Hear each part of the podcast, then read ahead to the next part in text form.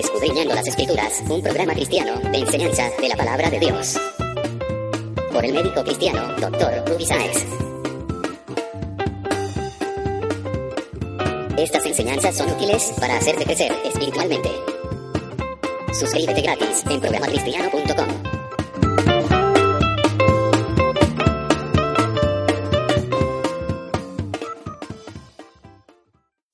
Bendiciones, hermano. Estamos aquí en el programa Escudriñando las Escrituras, donde estamos con el hermano Ruby, está aquí Richie, aquí en los controles Bastián Sáez y Andrés Kisling.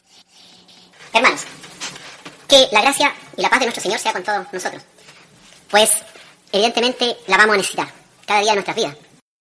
Vamos a hacer un, un desglose que creo que el Señor me ha entregado para ordenar un poco este tema.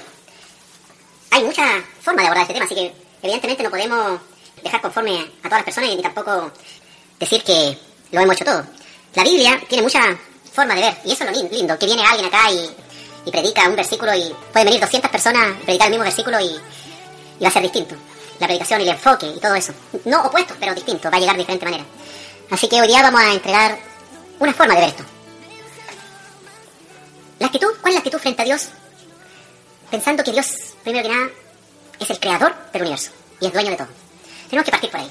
Tenemos que reconocer que estamos frente a Dios, creador del universo y dueño de todo. En Hebreos 1.10 se refiere a esto mismo. Hay una, una alabanza al Señor. Dice, tú, oh Señor, en el principio fundaste la tierra y los cielos son obra de tus manos. Esto es muy importante porque nosotros no estamos acá negociando ni conversando con, con una institución, con un gobernante cualquiera, sino estamos frente al creador del universo y de dueño de todo, al que me creó y al que te creó. Y eso es una actitud importantísima de sumisión, de veneración, de adoración a este creador. Y esa actitud de adoración, de veneración, dice Apocalipsis 4:11, Señor, digno eres de recibir la gloria y la honra y el poder, porque tú creaste todas las cosas y por tu voluntad existen y fueron creadas. Ahí hay una alabanza hermosa. Reconocer que solo Dios es digno de recibir la gloria, la honra y el poder porque no hay otro creador. Te pueden enseñar en el colegio un montón de mentiras de la evolución, del Big Bang, cuestiones absolutamente falsas y que se pueden destruir fácilmente cuando uno se mete un poquito en, en la ciencia. Yo como científico te lo digo, que en un momento creí que era otro el creador, o sea que no había creación, que era una creación espontánea. Pero cuando entré en la ciencia me di cuenta de la falsedad y me di cuenta de los errores, de, las de las hipótesis, simulacros de teorías, cuando en realidad no tenían gran fundamento, era básicamente por fe.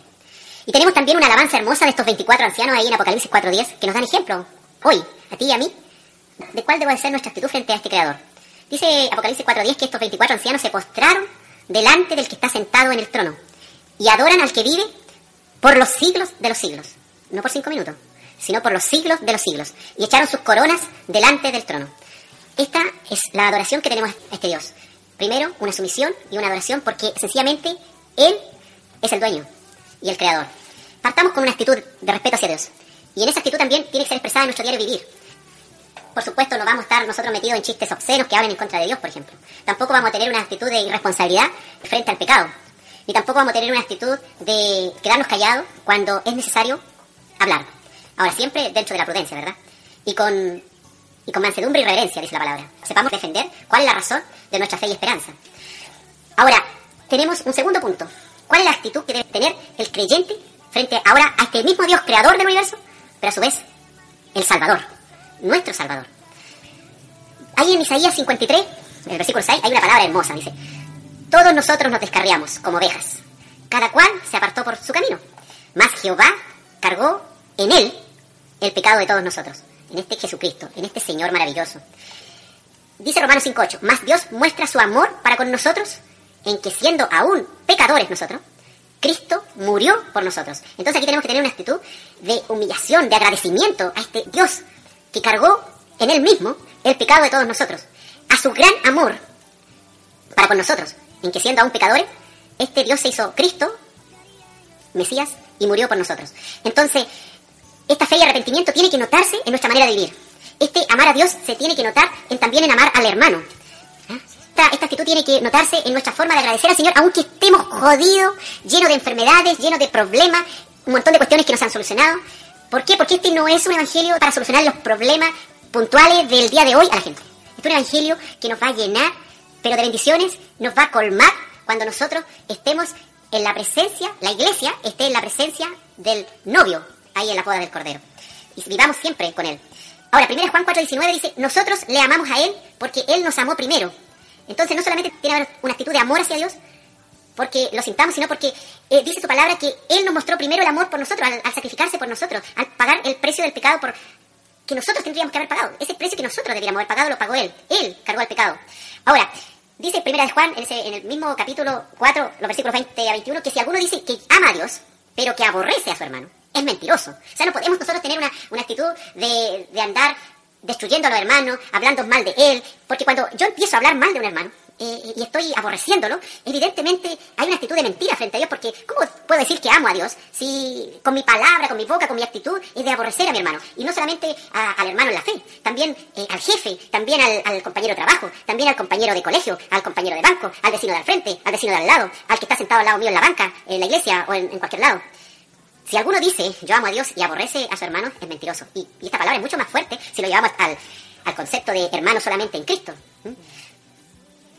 Hay iglesias que se separan, iglesias que, que son eh, dispersadas por esta falta de, amor.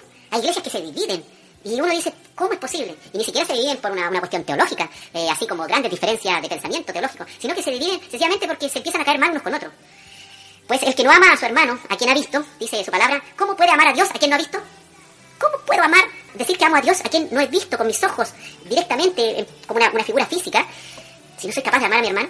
Entonces, nuestra actitud tiene que ser similar a como fue este Salvador con nosotros. Este Salvador con nosotros, siendo Dios, se hizo hombre, nos amó primero y esta actitud tiene que haber una actitud de amor hacia el prójimo. Amor. Y nosotros tenemos este mandamiento de que el que ama a Dios, ame también a su hermano. Eh, sí, en realidad, la, la, actitud, me quedé mucho pensando en eso, lo de cómo, de la actitud ante, ante el hermano, lo que hace de cómo a tu hermano que lo ves, no lo puede amar, llama a Dios que no lo ve. Y es verdad, o sea, en realidad hay mucha gente que a veces eh, piensa, o sea, dice que ama a Dios y no sé, es como lo clásico que se dice que llega a la iglesia y se pone la chaqueta de cristiano y no, amo a Dios, amo a Dios y sale a la iglesia, se saca la chaqueta de cristiano y después se pone los cachos y se va a la casa. Se pone los cachos, se va a la casa, los cachos y la cola y después tal vez quién sabe, hay gente que después empieza a hablar mal de los mismos hermanos de la iglesia que están ahí. Yo creo que todos hemos, de algún modo sí. caemos en esto y, y, tenemos que ir creciendo porque yo también me he puesto, eso, he hecho eso, también en un momento determinado de mi vida me ponía la chaqueta, me ponía eh, la aureola de, de Angelito, me ponía la jala, entraba a la congregación, después salía y me ponía la cola, los cachos y iba para la casa. Hasta la nueva reunión. Es importante eso, eh, acá comentaba con Andrés, eh, no ser hipócrita. Porque en el fondo eso es hipocresía. Nosotros, ¿cómo decimos que amamos a Dios y que Dios es amor y nosotros reflejamos el amor de Dios y Dios, no, Dios ama a todos? Y tenemos que reflejar el amor de Dios, que es que ama a todos por igual. Y nosotros no lo reflejamos amando al prójimo. Y no, en el fondo, siendo bueno con él, del, del mismo modo que Dios es bueno con nosotros. Hay un tema bien interesante ahí eh, con el amor, que es que Dios es amor. Entonces, si yo no puedo decir que conozco a Dios si no aprendo a amar desde su perspectiva. Eh, nosotros como, como creyentes, como gente que tiene hambre del Señor y que no se conforma, eh, tenemos que preocuparnos de, de, cómo amar a las personas. Eh, de pedirle al Señor que, que, nos enseñe a amar cada vez más, porque el Señor no es un Dios de límites, es un Dios eterno y siempre uno puede profundizar en, cada tema. Crecer más en el amor. Sí, eso, crecer más en el amor. Mm.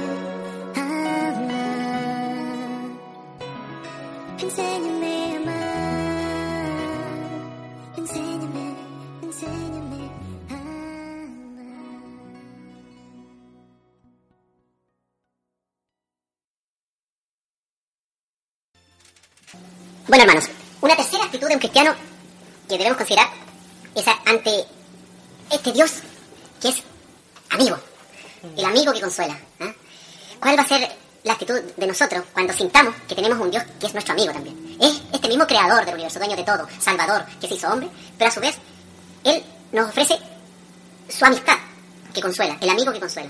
Ahora, ¿qué nos puede causar en esto? Si nosotros vamos entendiendo la palabra de Dios, nos va a causar ser fuerte, sentir consuelo, sentir una paz, porque ese amigo está con nosotros. También, a su vez, nosotros tenemos que reflejar bondad y benignidad hacia otro. ¿Por qué? Porque ese amigo nos está enseñando, está con nosotros. Dice Santiago 2.23, y se cumplió la escritura que dice, Abraham creyó a Dios y le fue contado por justicia, y fue llamado Abraham amigo de Dios. Ahora pon tu nombre. Creyó a Dios y le fue contado por justicia, y fue llamado amigo de Dios. O sea, nosotros también, igual, herederos de Abraham, herederos de la fe de Abraham, también somos llamados amigos de Dios. Fíjate lo que dice, decían sí los fariseos y los escribas con respecto a, a este Cristo que se sentaba con los pecadores y que se hacía amigo de los pecadores. A este mismo Salvador que vino al mundo y a pesar de que éramos pecadores, eh, nos vino a, a- a amar de tal manera que, y a demostrar ese amor, a salvarnos, que vino hasta comer con nosotros. Se sentó en la mesa con los pecadores y los religiosos de la época, eh, los líderes, los dirigentes de la época, murmuraban entre ellos, dice Lucas 15.2, y los fariseos y los escribas murmuraban diciendo, este, hablando de Jesús, a los pecadores recibe y con ellos come. ¿Pero por qué lo hacía Jesús? Porque Jesús eh, quería hacerse primero que nada amigos de ellos. Quería mostrarle un camino diferente. Quería decirle, mira, conmigo vas a encontrar la verdadera vida, la vida eterna. Ahora, este Cristo que se sentó con estos pecadores nos enseña a nosotros no a comer y andar el mismo camino, comer del pecado, sino nos está enseñando a que nosotros tenemos que también recibir a los pecadores para enseñarle este evangelio. No con espada, no con cuchillo, no por la razón y la fuerza, sino, sino con amor, haciéndonos ami- amigos, pero no del pecado. Tenemos que aprender a amar al que está sufriendo, amar al que no ha encontrado todavía este camino de salvación, así como Cristo nos amó primero. Dice Juan 11:11. Dicho esto, les dijo después, cuando estaba refiriéndose a la muerte de Lázaro, nuestro amigo Lázaro duerme, mas voy para despertarle. Entonces, Lázaro, María, Marta, las hermanas de Lázaro, fue una familia que convivió con Cristo. Y también Jesús le llama que Lázaro era su amigo. Este mismo Cristo ahora vino a través de su Espíritu Santo a vivir, a convivir, a vivir dentro de nosotros, a estar dentro de nuestra familia, de nuestro hogar.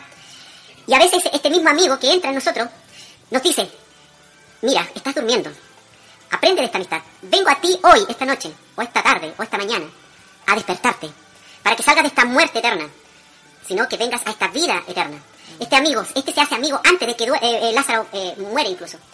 Y este mismo amigo, Jesús, a quien los otros escribes fariseos murmuraban acerca de él, él se sienta con los pecadores para ofrecerle amistad, para hacerle entender que es necesario arrepentirse, que es, le es necesario que crean en él.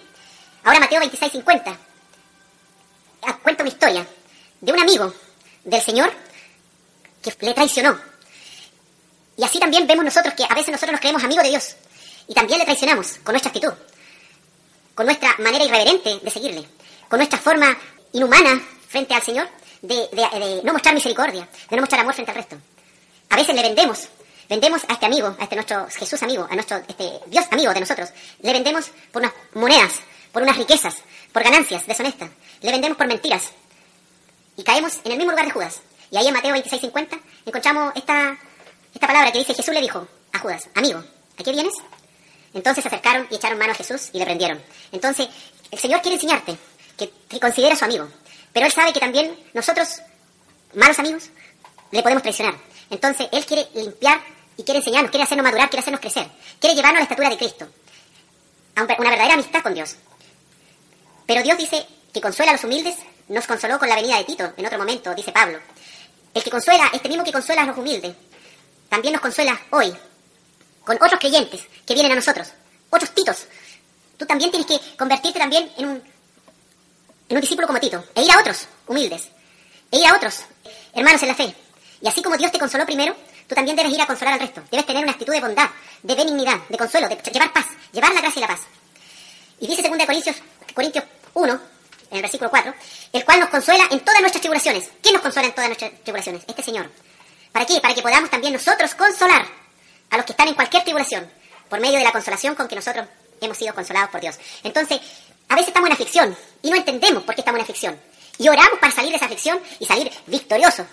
Pero a veces hay un plan perfecto del Señor, de que a pesar de que nosotros estemos pasando por grandes tribulaciones como creyentes, podamos sentir el consuelo de Dios, podamos vivirlo en carne propia, para que después, con verdad, porque ya lo hemos vivido, seamos capaces de consolar a quienes lo necesitan.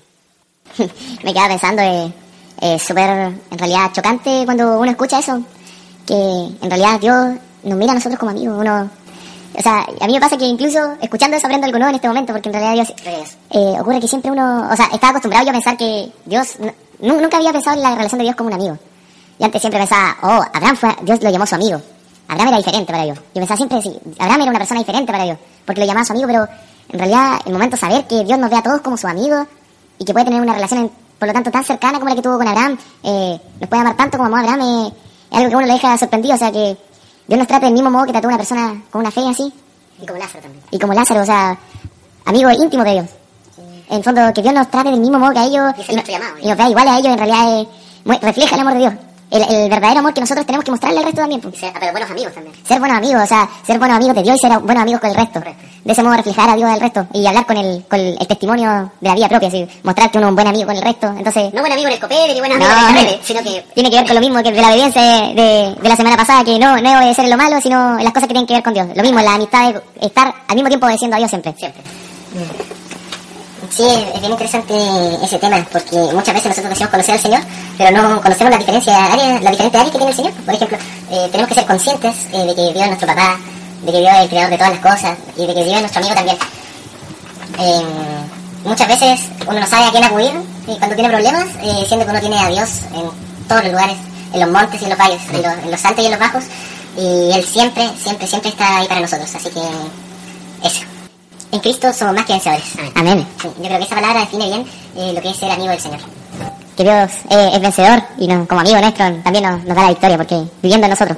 Nosotros vamos a pasar problemas, van a venir las pruebas, pero sabemos que tenemos a Dios como nuestro amigo apoyándonos siempre. O sea, saber que aunque venga, llueva, truene, todo, ocurra cualquier cosa, Dios siempre va a estar acompañándolo y va, va a ser el mejor amigo que pueda haber. Y eh, en realidad muy, muy, un tema súper, súper profundo, o sea, yo creo que yo en realidad a mí me, me, me- me tocó eso de, de que Dios nos llame, me llame su amigo, Tenemos que escudriñar la Escritura. Sí, es importante escudriñar la escritura. Así que hermano, usted que está escuchando, si tal vez también le ha, le ha chocado eso de que Dios nos vea como nuestro amigo, créalo, créalo porque así va a empezar a comprender un evangelio diferente. Va a empezar a darse cuenta que Dios va a estar acompañándolo en cada momento, en cada necesidad y va a estar ahí codo, codo, codo a codo con usted, apoyándolo en todas las situaciones difíciles. Hermano, le, lo dejo con eso mientras nos vamos a una alabanza y para que usted reflexione por mientras en cómo Dios nos bendice día a día y cómo Él nos da la amistad más sincera que puede existir, su amor. Nos vamos a una alabanza. Si tu presencia no está conmigo, yo no me muevo, yo no camino. Si tu presencia no está en mi pecho, yo no respiro, yo no vivo. Llévame a volar por todo el cielo, quiero alcanzar Llévame a volar por todo el cielo.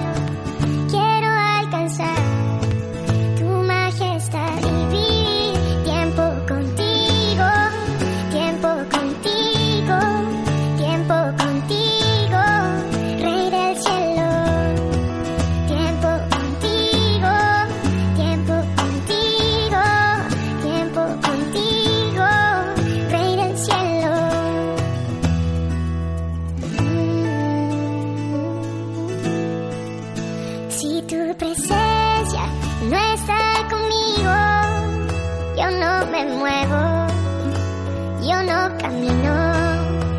Si tu presencia no está en mi pecho, yo no respiro, yo no vivo.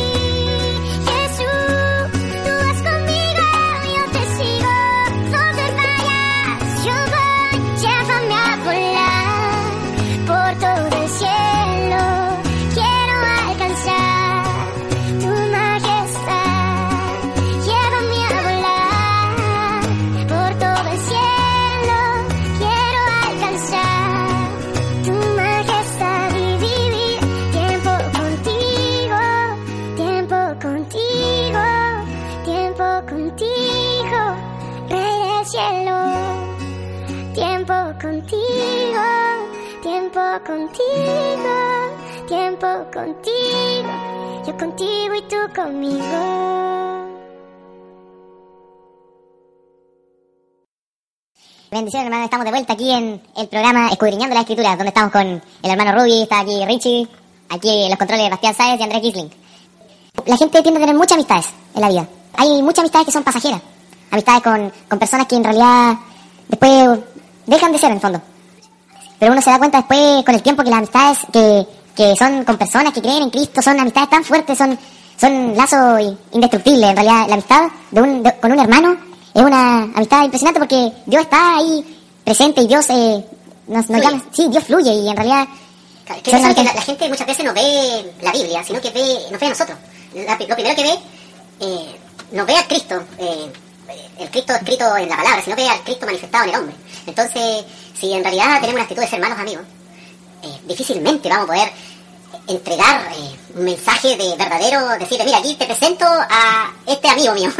Difícil, digamos, si, si nosotros no hemos sido capaces de, de ser buenos amigos. Y, y ahí tenemos una tarea tremenda. la, pal- la palabra nos hace un llamado a, Sí, a reflejar inmenso, a Cristo, a reflejar a Cristo. Claro, inmenso, porque ¿cómo? ahora, evidentemente la palabra dice que la amistad con el mundo es enemistad contra Dios. No estamos hablando de ser amigos del, de- del pecado, del mundo mismo, de, de la naturaleza pecaminosa, sino estamos hablando de ser, eh, buscar esa amistad a es- esos pecadores para mostrarle la bondad que hay en nosotros. ¿no? Y ellos, al ver eh, ese amor esa bondad en nosotros, evidentemente se van a interesar por este, por tener esta vida, por tener este tesoro que nosotros tenemos. En el fondo nosotros tenemos un tesoro. Tenemos, hemos encontrado la perla preciosa. Y, y, de algún modo tenemos que mostrar que la tenemos. Eh, O sea, yo por eso te digo que es terrible ver que alguien vive en tristeza, que dice que es cristiano hace 30, 40, 50 años, y tiene un nivel de tristeza, de depresión, de desánimo, que uno dice, oye, si yo voy a llegar a esta edad o a, este nivel, ¿cómo que no te da ganas de, ser cristiano de esa manera? Ahora, la, verdad es que uno está, ahí está equivocado, porque uno tiene que mirar a Cristo.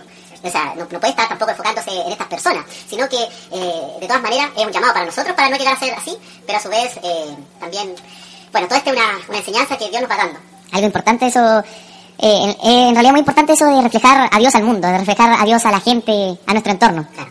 Porque es el mayor testimonio que se puede dar. Y yo me acuerdo que hace un tiempo hablaba con una persona y me decía, esa persona me comentaba de tal vez eh, un dicho súper popular, dime con quién anda y te diré quién eres. Claro.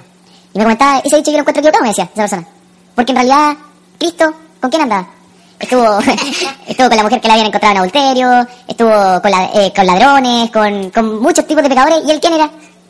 Él era, era el cordero limpio de toda mancha y andaba con, los con pecadores. Entonces, en el fondo, él es, la Biblia nos llama a eso, ¿no? A que no sea un mira con quién anda y te diré quién eres, sino que sea que nosotros hagamos lo mismo que Cristo, que podamos mostrarle a la gente que aún con la gente, que estemos con gente alrededor, nosotros no nos vamos a dejar influenciar por ellos, sino nosotros ser una influencia para el resto.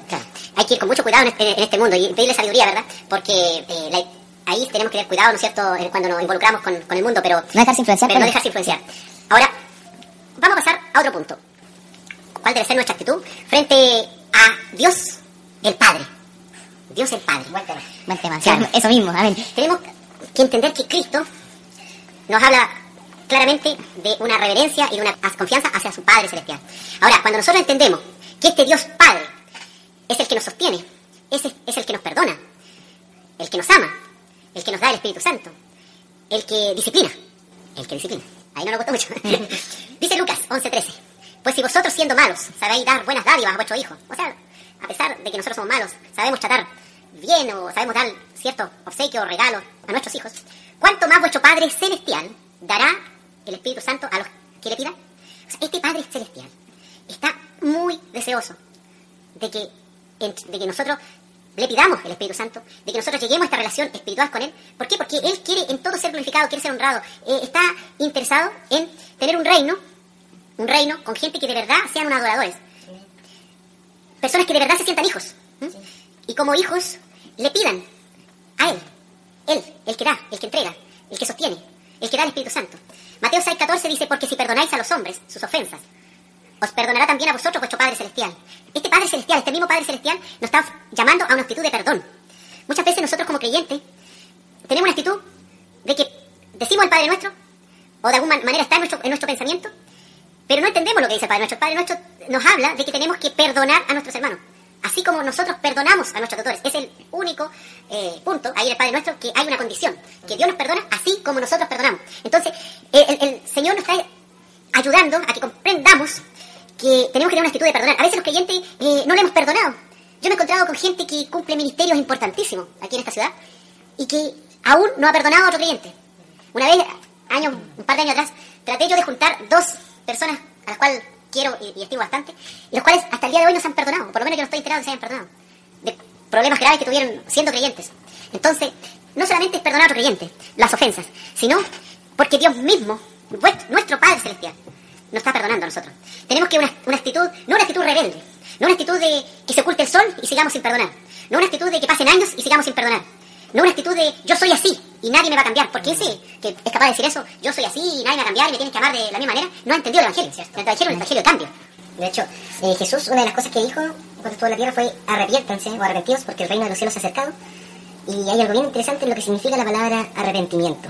Aquí tengo abierto en el celular un diccionario etimológico que hace un ratito sentí buscar el significado y justo ahora la, la voy a citar. Dice lo siguiente, la palabra griega para arrepentimiento, o sea, el origen de la palabra arrepentimiento es Etimología, sí. metanoeo, que significa cambiar de pensamiento. Entonces cuando Jesús nos dice arrepiéntanse porque el reino de los cielos se ha acercado, es decirnos arrepiéntanse, eh, cambien su forma de pensar, cambien su cultura. Porque lo que yo pienso es lo que creo y lo que yo creo es, es lo que hago. Claro. Entonces ese es un llamado muy importante que nos hace el Señor. Este Padre Celestial quiere hacernos entender que Él nos acoge como Padre, eh, nos alimenta como Padre. Mirad las aves de los cielos, que no siembran ni ciegan, dijo Jesús, ni recogen en graneros, y vuestro Padre Celestial las alimenta, hasta aves del cielo. ¿No valéis vosotros mucho más que ellos? Entonces tenemos que tener una actitud de confianza, porque nuestro Padre, nosotros somos llamados sus hijos, los que hemos recibido con fe y arrepentimiento este Evangelio. Hemos sido constituidos sus hijos, y este Padre quiere hacernos entender que tengamos confianza en Él, porque Él es el sustentador de todo. No es nuestro ñeque, no es el sueldo del mes, no es el trabajo, no es el salario, no es mi actitud mental positiva, no es mi pensamiento positivo, no es mi esfuerzo, es Dios, es el Padre alimentando a sus hijos. Primera de Juan 3.1 dice, mirad cuál amor nos ha dado el Padre para que seamos llamados hijos de Dios. Por esto el mundo no nos conoce, porque no le conoció a Él. Ahora, esta actitud de Dios, este amor que nos ha dado el Padre para que seamos llamados hijos de Dios, también tenemos que reflejarla en nuestro diario vivir. Tenemos, también tenemos que reflejar que ese mismo Dios creador, que ese mismo Dios sustentador, que ese mismo Dios salvador, que este mismo amigo es nuestro Padre, que nos sustenta, que nos sostiene, que nos perdona, que nos enseña a perdonar, que nos ama y también que nos disciplina. Dice Hebreos 12:7, si soportáis la disciplina de Dios, si soportáis la disciplina, Dios os trata como a hijos, porque ¿qué hijo es aquel a quien el Padre no disciplina? Entonces, muchas veces nos vamos a encontrar en nuestra vida de creyente, vamos a sentir que somos disciplinados, pero este Padre amoroso nos quiere formar como hijos obedientes, que hagan la voluntad de Él. ¿Por qué? Porque es la mejor. Porque no hay mejor voluntad que la voluntad del Padre Celestial. Asimismo, nosotros debemos, como los que somos padres, de algún modo reflejar esta actitud. Y los que somos hijos, también debemos reflejar la actitud de hijo hacia un Padre Celestial. Y también de hijo, como dice la palabra, cuando fueron a hablarle a Jesús que venía su madre y sus hermanos, él dijo, ¿quién es mi madre y quién son mis hermanos?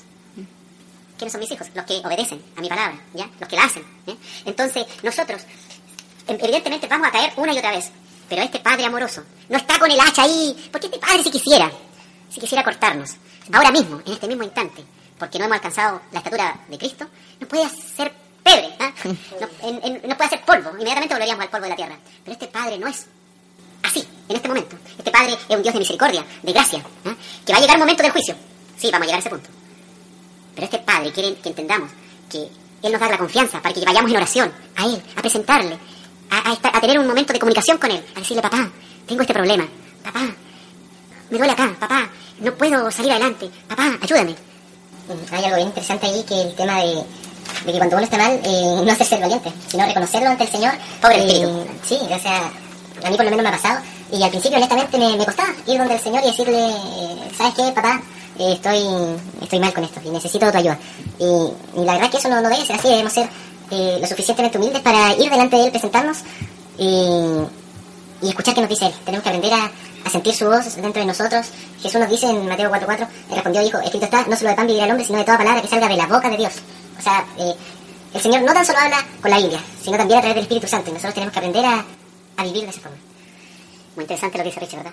Eh, es verdad, muy interesante porque eh, es importante recurrir a Dios como nuestro Padre y tener esa confianza en Él. Cuando uno pasa problemas, como contaba Richard, a veces uno se olvida de, de que está Dios ahí. Y en realidad, experiencias personales me ha pasado, por ejemplo, he estado en momentos eh, tristes ¿no? o, agobiado con algunas cosas y en realidad uno ora a Dios y, siente ese, el alivio, así el respiro, así una frescura en el interior. De verdad, eh, qué impresionante Dios a uno, eh, un Padre amoroso realmente, un Padre amo- amoroso. Y, y nosotros tenemos que comprender cada persona que, que Dios, eh, como nuestro Padre, nosotros es un Padre amoroso, pero también un Padre que nosotros debemos amar, un Padre que nosotros debemos obedecer. Y que no nos quedemos con el Padre que da, sino también Padre que pide. el Padre que pide. O sea, entonces la gente a veces, eh, en eso es lo que consiste a veces la prosperidad, el Padre que da, queda, queda, queda. pero que da, que da, que da, que da, y uno que lo tiene que pedir nomás. Claro. Pero no, el Padre también nos pide cosas, él, él quiere cosas de nosotros, quiere, tiene planes con nosotros, o, o cosas así. En realidad, un día me ponía a pensar y estaba hablando de esto con Richie, que a veces eso mismo de la prosperidad va, a veces a temas mucho más, eh, eh, mucho menos eh, concurridos, que se mucho menos de esos temas.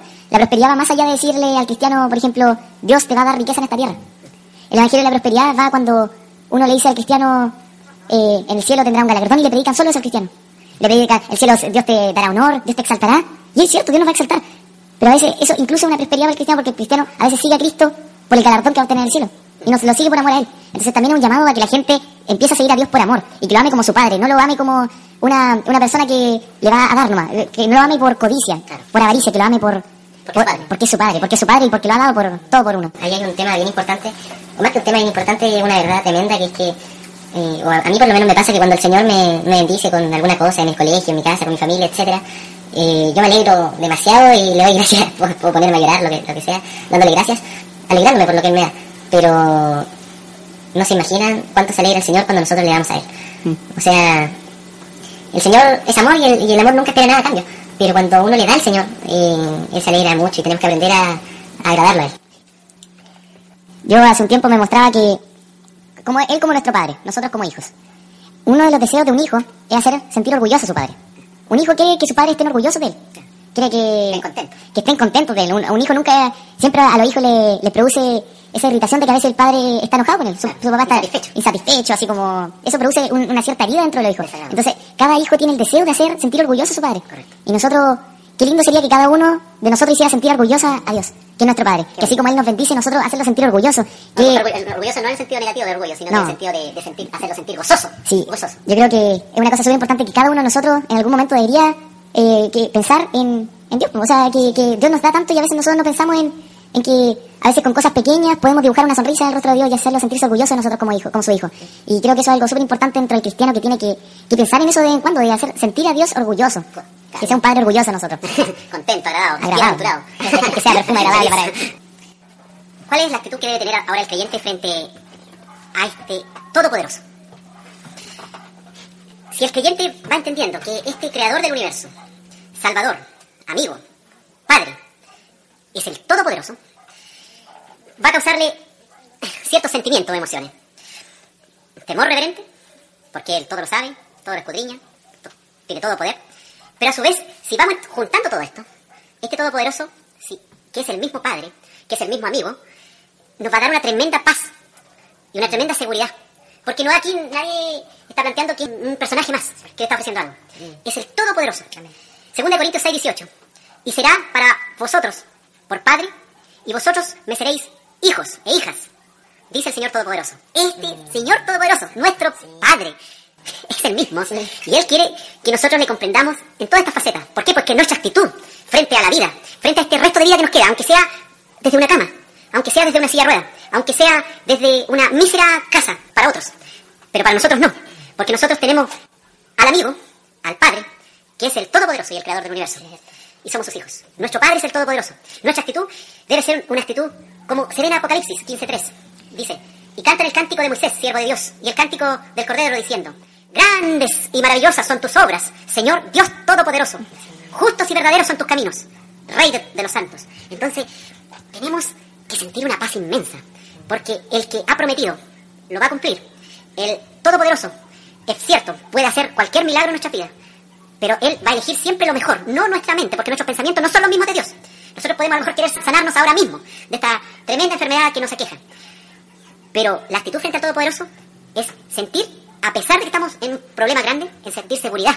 Porque Él todo lo puede. Y si no lo ha querido hacer, es porque Él tiene un, un propósito claro y preciso. No es porque Él no tenga el poder. No es porque Él no haya escuchado la oración. Es porque Él, a pesar de ser el Todopoderoso y todo lo puede y todo lo sabe, no lo quiere hacer.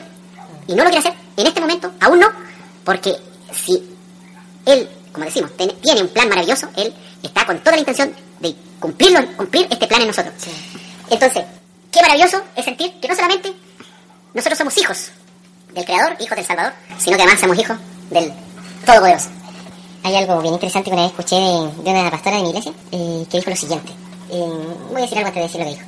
Eh, Dios se agrada en nosotros eh, a través de varias formas y una de las cuales es eh, cuando nosotros hablamos con Él, cuando somos conscientes de que su presencia está aquí en nosotros y, y le hablamos a Él, vamos a Él, le decimos te amamos tanto Señor, eh, eres santo, etcétera. Esa es una de las formas con la cual Dios agrada. Entonces esta, esta pastora dijo lo siguiente. Eh, el Señor le dijo a ella lo siguiente. Hablan tanto de mí, hablan tanto de mí, pero hablan tan poco conmigo. Eso la verdad es que a mí me... Pecador. Sí, o sea, eh, eh, lo, lo voy a repetir para que lo escuche bien. Eh, hablan tanto de mí, pero hablan tan poco conmigo. Yo creo que... O sea, lo voy a decir como es. eh, ¿De qué nos sirve leer la Biblia, ir a la iglesia, hacer tal cosa, decir que somos tal cosa, si, si no vivimos con el Señor, si no le hablamos a Él, eh, si no somos conscientes de que Él siempre tiene su oído listo para nosotros, de que si no somos conscientes de que Él es amor, de que Él es nuestro amigo, de que Él es nuestro papá, eh, la verdad es que no nos serviría, no nos serviría de nada. Eh, en este momento yo lo, lo invito a, a que le hable al Señor. Eh, así literalmente, que, que le hable al Señor. Eh, Señor, estoy mal con esto. Señor, te amo tanto. O Señor, gracias por esto, por, por esto otro. Gracias por ser fiel siempre en, en todas. Y, y hablar con Él, hablar A este Todopoderoso. a este Todopoderoso que todo lo puede. Y que, y que si no llega algo en el tiempo que usted quiere, eh, los tiempos del Señor son diferentes. Y, y- hay que aprender a esperar en Él y, con fe, siempre con fe. Es imposible agradar a Dios sin fe. Así que, Y aparte la Biblia dice, el amor todo lo espera, todo lo soporta. Tenemos que amar a Dios y saber esperarnos en sus tiempos. Amén, hermanos, vamos a ir a una alabanza. Mientras lo dejamos usted pensando aquí con, con, ese pensamiento rondándole en la cabeza y que usted eh, piense acerca de, cómo Dios así ha bendecido su vida. Y lo dejamos con esta alabanza mientras usted pueda reflexionar y darle gracias a Dios por lo que Él ha hecho con nuestras vidas. Vamos a la alabanza.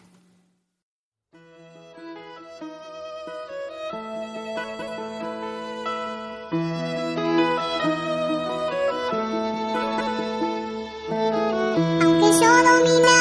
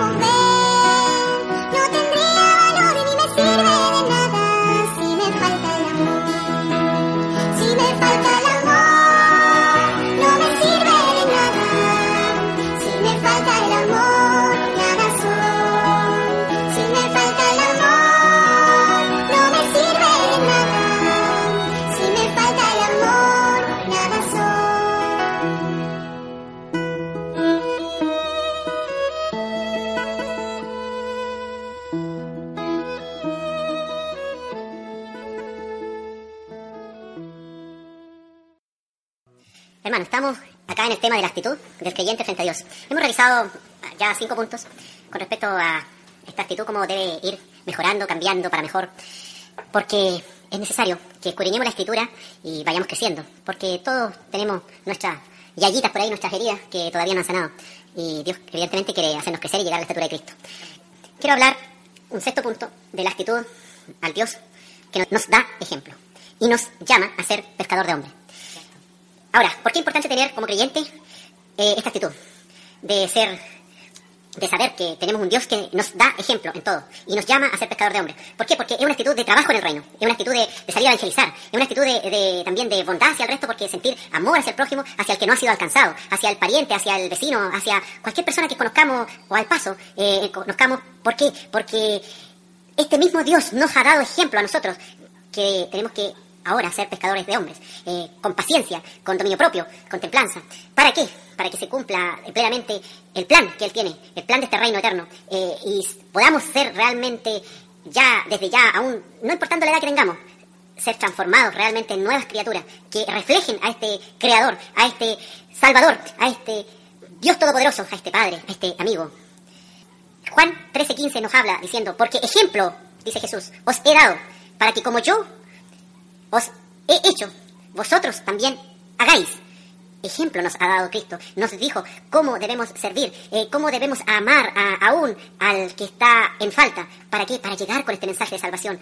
Eh, Cristo no fue un, un líder que se paró en un proscenio y, y eligió sus ovejas y dijo estas son buenas y estas otras no sirven.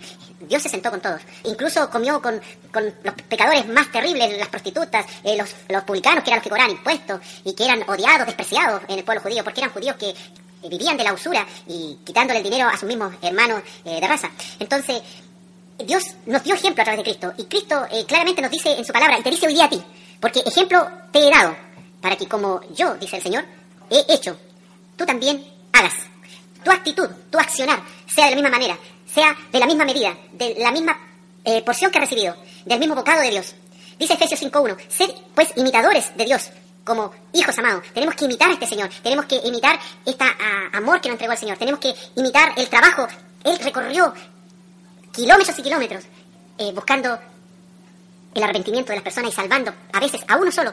Una vez cruzó un lago y fue de un lugar muy bendecido a un lugar a Gadara y para ir a salvar a una persona a- o, a, o a dos, dice la palabra, endemoniados. En una parte dice uno, en otra parte dice dos, pero finalmente Dios hizo el trabajo de ir lejos para que nosotros podamos alcanzar a ese. Ahora, no significa que nosotros tenemos que agarrar nuestras maletas, ¿verdad? E irnos todos eh, a otros países, ¿no? Porque eh, Dios también quiere que alcancemos a nuestro vecino, a nuestro amigo, a nuestro hermano, a nuestro hijo, a nuestro padre, a nuestro cuñado, no sé. Hay tantas personas que alcanzar a nuestro compañero de curso, a nuestro profesor, ¿por qué no? Eh, a nuestro médico, a nuestro abogado. Porque Dios quiere que nosotros hagamos ese trabajo. Ser, pues, imitadores de Dios. No solamente eh, en, en su forma de ser, en su forma de hablar, y hablar bonito, y hablar y decir amén, amén, y decir eh, hermanos, y bendición para ti, bendición para allá. No, un- una actitud, eh, un acto, una forma de ser, de actuar, que es dificilísima. Es fácil decirlo. Yo- para mí es muy fácil hablar esta palabra, pero, pero yo también me cala profundo porque yo mismo tengo que practicarla, ¿verdad? Ejemplo os, os he dado, dice Jesús. Y después el Espíritu Santo nos, eh, nos dice a través de Pablo, sed pues imitadores de Dios como hijos amados, como hijos amados de ese Padre, al cual ya hemos eh, declarado, al cual ya hemos eh, hablado previamente. Ahora, en 1 Corintios 11.1 dice, sed imitadores de mí, así como yo de Cristo. Pablo está diciéndole a su, a su pueblo, eh, al pueblo de Cristo, al pueblo de Dios, a través del Espíritu Santo que está hablando él, ser imitadores de mí, así como yo de Cristo. Ahora, Pablo, ¿a qué está llamando?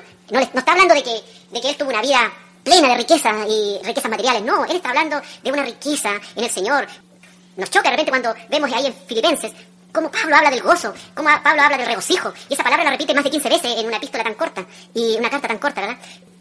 Y es impresionante porque cuando uno estudia la- esa epístola de Filipenses vemos que Pablo está en en una cárcel, y estaba escribiendo en una cárcel, y habla del gozo, y habla del regocijo. Entonces, tenemos que eh, ser imitadores. No puede haber en nosotros tristeza de una manera crónica en nosotros. Es verdad, podemos estar tristes por un rato, podemos estar tristes, eh, bajoneados, ¿verdad? Por algo que nos está pasando. Pero el gozo es algo persistente, es una característica del creyente. Vemos en Lucas 5.10 que Jesús dijo a, a Simón, no temáis, desde ahora serás pescador de hombres. Entonces ese es el llamado. Así como le hizo Jesús el llamado a, a Simón, Pedro, no temáis, desde ahora serás pescador de hombres. Así el, el- este Cristo nos hace el llamado, que tenemos que salir a pescar hombres. ¿Para qué? Para el reino de los cielos, para honra y gloria de nuestro Señor Jesucristo. No porque vayamos a obtener un galardón, como conversábamos delante, sino porque amamos a este Señor que nos amó primero, Amén. a este Padre Celestial maravilloso, a este amigo, a este, a este Salvador inmenso. Mateo dice, Mateo 28, la clásica, 19-20, id y hacer discípulos en todas las naciones. ¿Y cómo podemos ser discípulos si nosotros no, hemos eh, aprendido a hacerlo? ¿Cómo podemos ser discípulos si no- nosotros con nuestro actuar, con nuestra acción, con nuestra actitud, no hemos reflejado ser discípulos de Cristo? Ir y hacer discípulos a todas las naciones, bautizándolos en el nombre del Padre, del Hijo y del Espíritu Santo, enseñándoles que guarden, que hagan todas las cosas que os he mandado. Y Hebreos 13:7 finalmente, en- eh, redondeando la idea, dice, acordaos también de vuestros pastores que os hablan la palabra de Dios. Considerad cuál haya sido el resultado, porque evidentemente hay pastores que tienen más resultados. Eh, considerad su conducta e imitad su fe. Imitad la fe de, vuestros- de nuestros pastores. Imitad el resultado que ellos han obtenido en, en su vida. Si ellos están reflejando a este Señor, si ellos están llenos del Espíritu Santo, nosotros imitémosle. Eh, imitemos su fe. Imitemos a este Cristo, que lo vemos reflejado a través de este líder. Pero no solamente el líder, también podemos encontrar un simple siervo sentado en una banca helada, al fondo tal vez del pasillo, y ese siervo que está lleno del Espíritu Santo, que está gozoso a pesar de su sufrimiento, gozoso a pesar de que está cojo, a pesar de que no ha sido sanado, a pesar de que tiene grandes limitaciones económicas, ese hombre vive gozoso a pesar de ese sufrimiento, ese hombre está ahí imitando a ese Cristo que llevó nuestras culpas, que fue escupido, que fue azotado, que fue vituperado, eh, que fue eh, herido en gran manera. Entonces, no tampoco nosotros, eh, y le dice también a los líderes, los pastores, no como teniendo señorío sobre los que están a vuestro cuidado, sino siendo ejemplos de la grey, ejemplos de la grey. No, no pastores, no líderes, eh, poniéndote al frente porque quieres hacer eh, prevalecer un cargo, un diploma, sino, no así, sino, no, no siendo señor, sino eh, teniendo amor, eh, siendo ejemplos de la grey. Eh, así también nosotros debemos ir creciendo en esta actitud de frente a este Dios, porque este Dios nos llama a ser pescador de hombres. Este mismo Todopoderoso, este mismo Salvador, este mismo Padre, este mismo amigo, este mismo Creador nos llama a ser pescadores de hombres. Hacer el trabajo, hermano. Eso significa hacer el trabajo, salir, buscar, no conformarse. Pues yo conozco gente, hermano, que llevan años el Evangelio y tal vez tienen buenos logros, que ellos se sienten conformes, pero viven de esos logros. Y a mí me da pena de repente escuchar hermanos que hablan de, de que en el año, no sé cuántito, hace como 10, 20, 30 años, trajeron a, a su único o a su gran eh, galardón y- y porque llevaron a alguien al Evangelio o porque le hablaron la palabra a alguien. No, yo- la pregunta es que el Señor quiere hacer. ¿Qué pescaste esta semana? Mm, cierto, wow. ¿Qué ha pescado este mes? ¿Qué ha pescado hoy día? ¿Se sirve el pescado del año pasado? Se pudre el pescado. Sí. El pescado es un alimento que se pudre rápidamente, ¿verdad? Entonces, tenemos que ser pescadores de hombres. Día a día tenemos que en el fondo hacer eso. Y, y o sea, en realidad, eh, la palabra siempre nos invita, como he, he dicho muchas veces ya, a hacer, a reflejar a Cristo, obviamente. Ahí, yo recuerdo también Pablo decía, eh, ser imitadores de mí como yo de Cristo.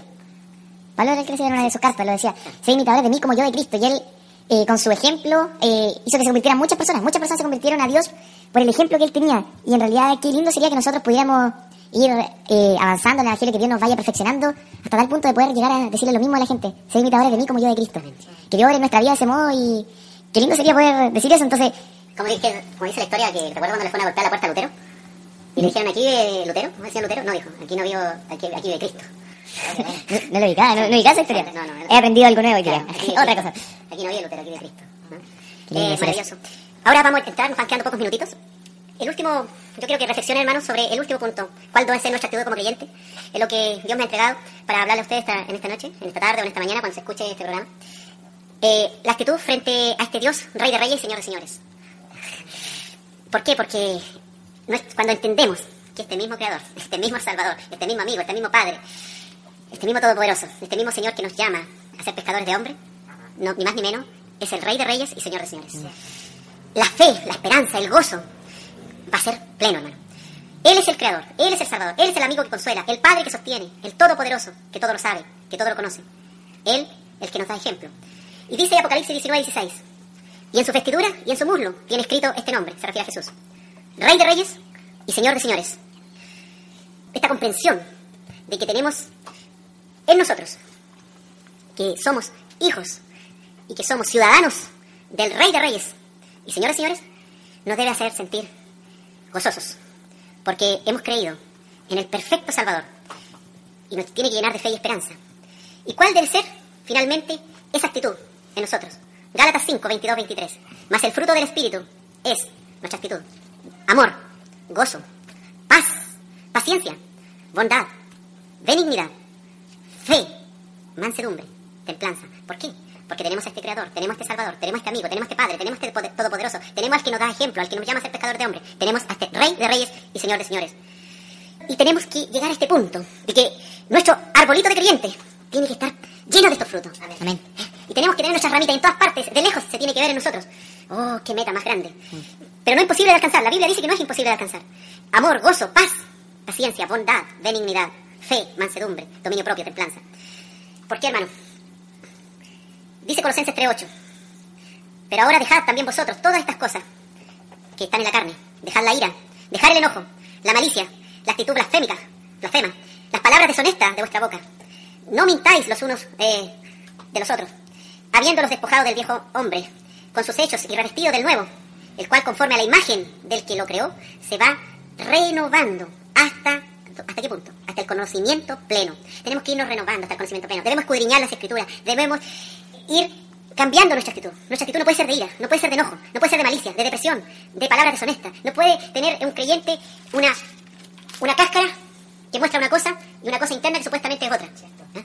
Porque finalmente nosotros eh, reflejamos a este Cristo. Y esa es la gran meta. Que vean en nosotros a este Cristo.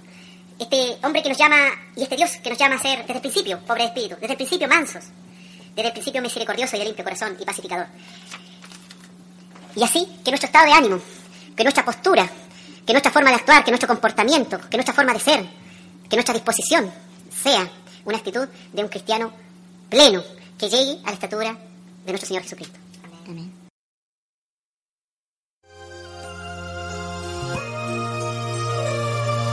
Lávame, Señor pecados. Purifícame, lávame en tu sangre. Límpiame de mi maldad. Examina,